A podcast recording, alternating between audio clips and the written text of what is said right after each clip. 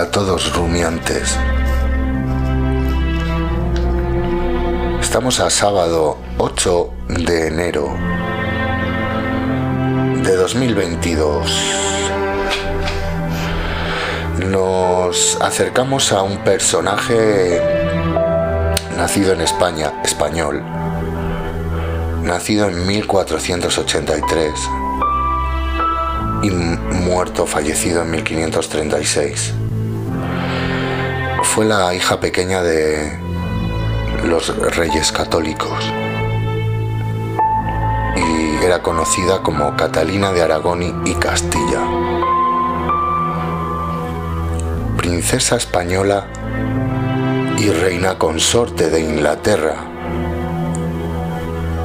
nacida en Alcalá de Henares el 15 de diciembre de 1485 y fallecida en Kimbolton, Inglaterra, el 7 de enero de 1536.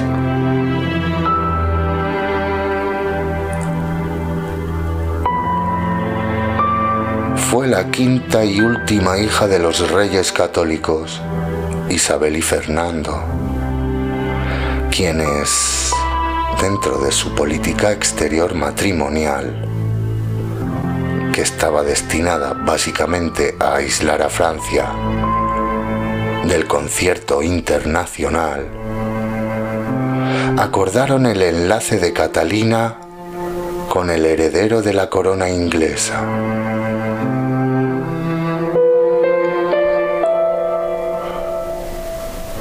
Esta cuestión, después de algunos devenires de la vida, fue en esencia el factor al que debe su fama la princesa.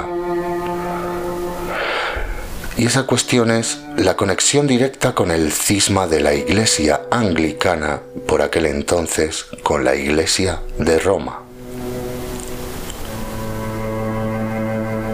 Acontecimiento al que no conviene olvidarlo la reina Catalina fue totalmente ajena. Y en esta perspectiva, utilizada como pretexto para dirimir una contienda política que afectaba a la monarquía inglesa contra el papado de Roma.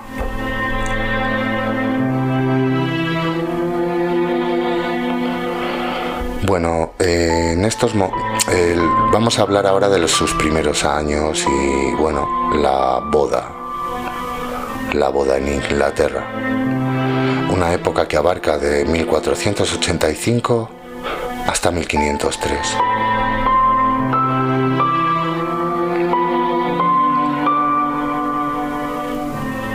Aunque alcalaína de nacimiento, la infancia de Catalina transcurrió en el territorio granadino,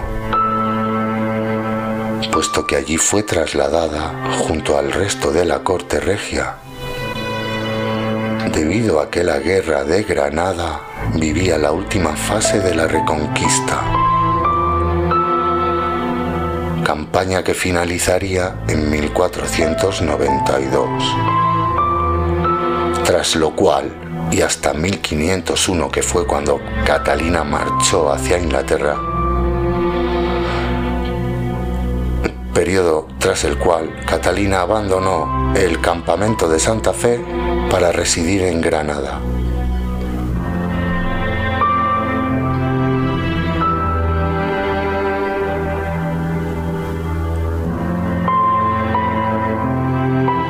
Al igual que para el resto de sus hijos, los reyes católicos dispusieron para su hija una exquisita educación bajo la admonición de su aya, doña Aldonza de la Vega, hermana de Lorenzo Suárez de Figueroa, conde de Feria, uno de los nobles más afines a la política regia de la época.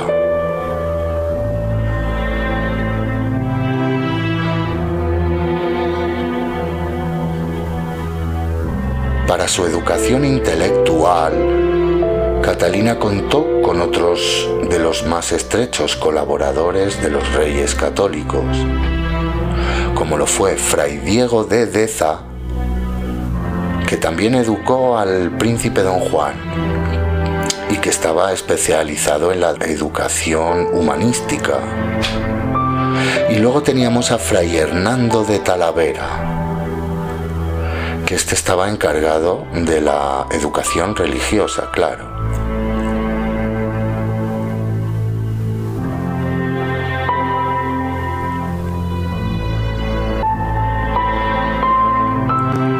Precisamente fue en este último año, 1501, cuando comenzaron las negociaciones matrimoniales entre los embajadores británicos enviados por Enrique VII y los reyes católicos, con el objetivo del enlace entre Catalina y el primogénito de Enrique, Arturo, príncipe de Gales, y por ende, heredero del trono inglés.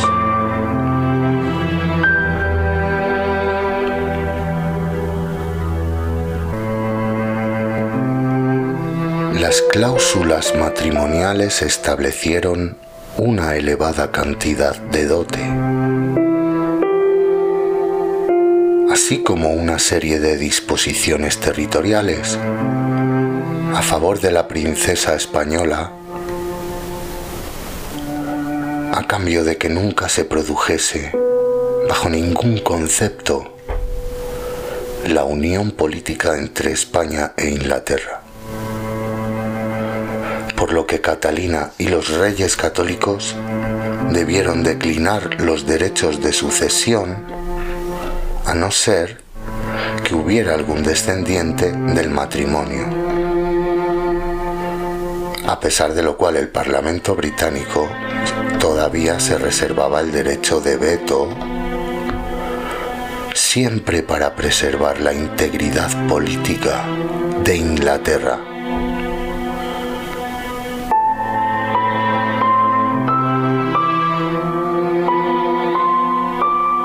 un pacto matrimonial al fin y al cabo, con las lógicas matizaciones, que fue uno de los precedentes más inmediatos de los acuerdos políticos conyugales de tanta profusión en la edad moderna.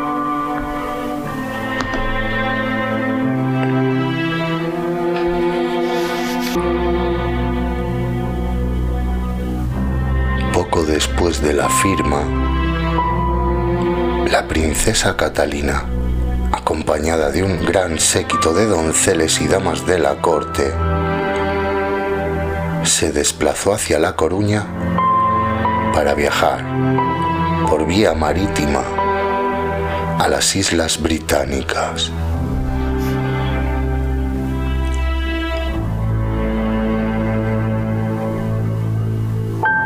El cortejo desembarcó en Plymouth en octubre de ese mismo año.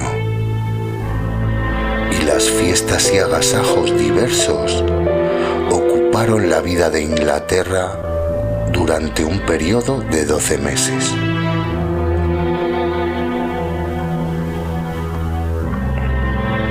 Finalmente, y con la tradicional abadía de Westminster como marco formal, el matrimonio se celebró el 2 de octubre de 1502.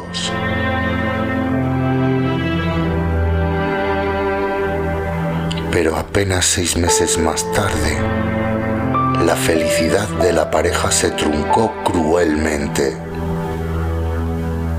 pues el príncipe Arturo, en quien tantas esperanzas y devociones cuasi mesiánicas se habían depositado, incluso su nombre es el más claro ejemplo, falleció en circunstancias difíciles de aclarar, por lo que Catalina, con apenas 17 años, quedó viuda.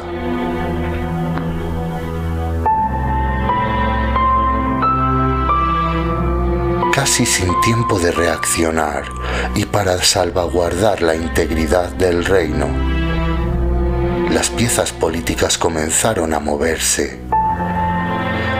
Y todo para concretar el enlace entre la princesa viuda y el nuevo heredero del trono, Enrique Tudor, el futuro Enrique VIII, a quien la muerte de su hermano mayor apartó de su primitivo destino, que era el de ser arzobispo de Canterbury, para sentarse en el trono inglés.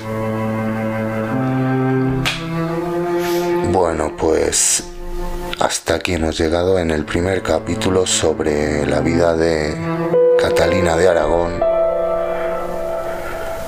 Y en el próximo nos iremos adentrando en, en las primeras tensiones en la corte tras la boda. Así que nada, eh, fin del primer capítulo y nos vemos en el próximo. Un saludo. Nos vemos.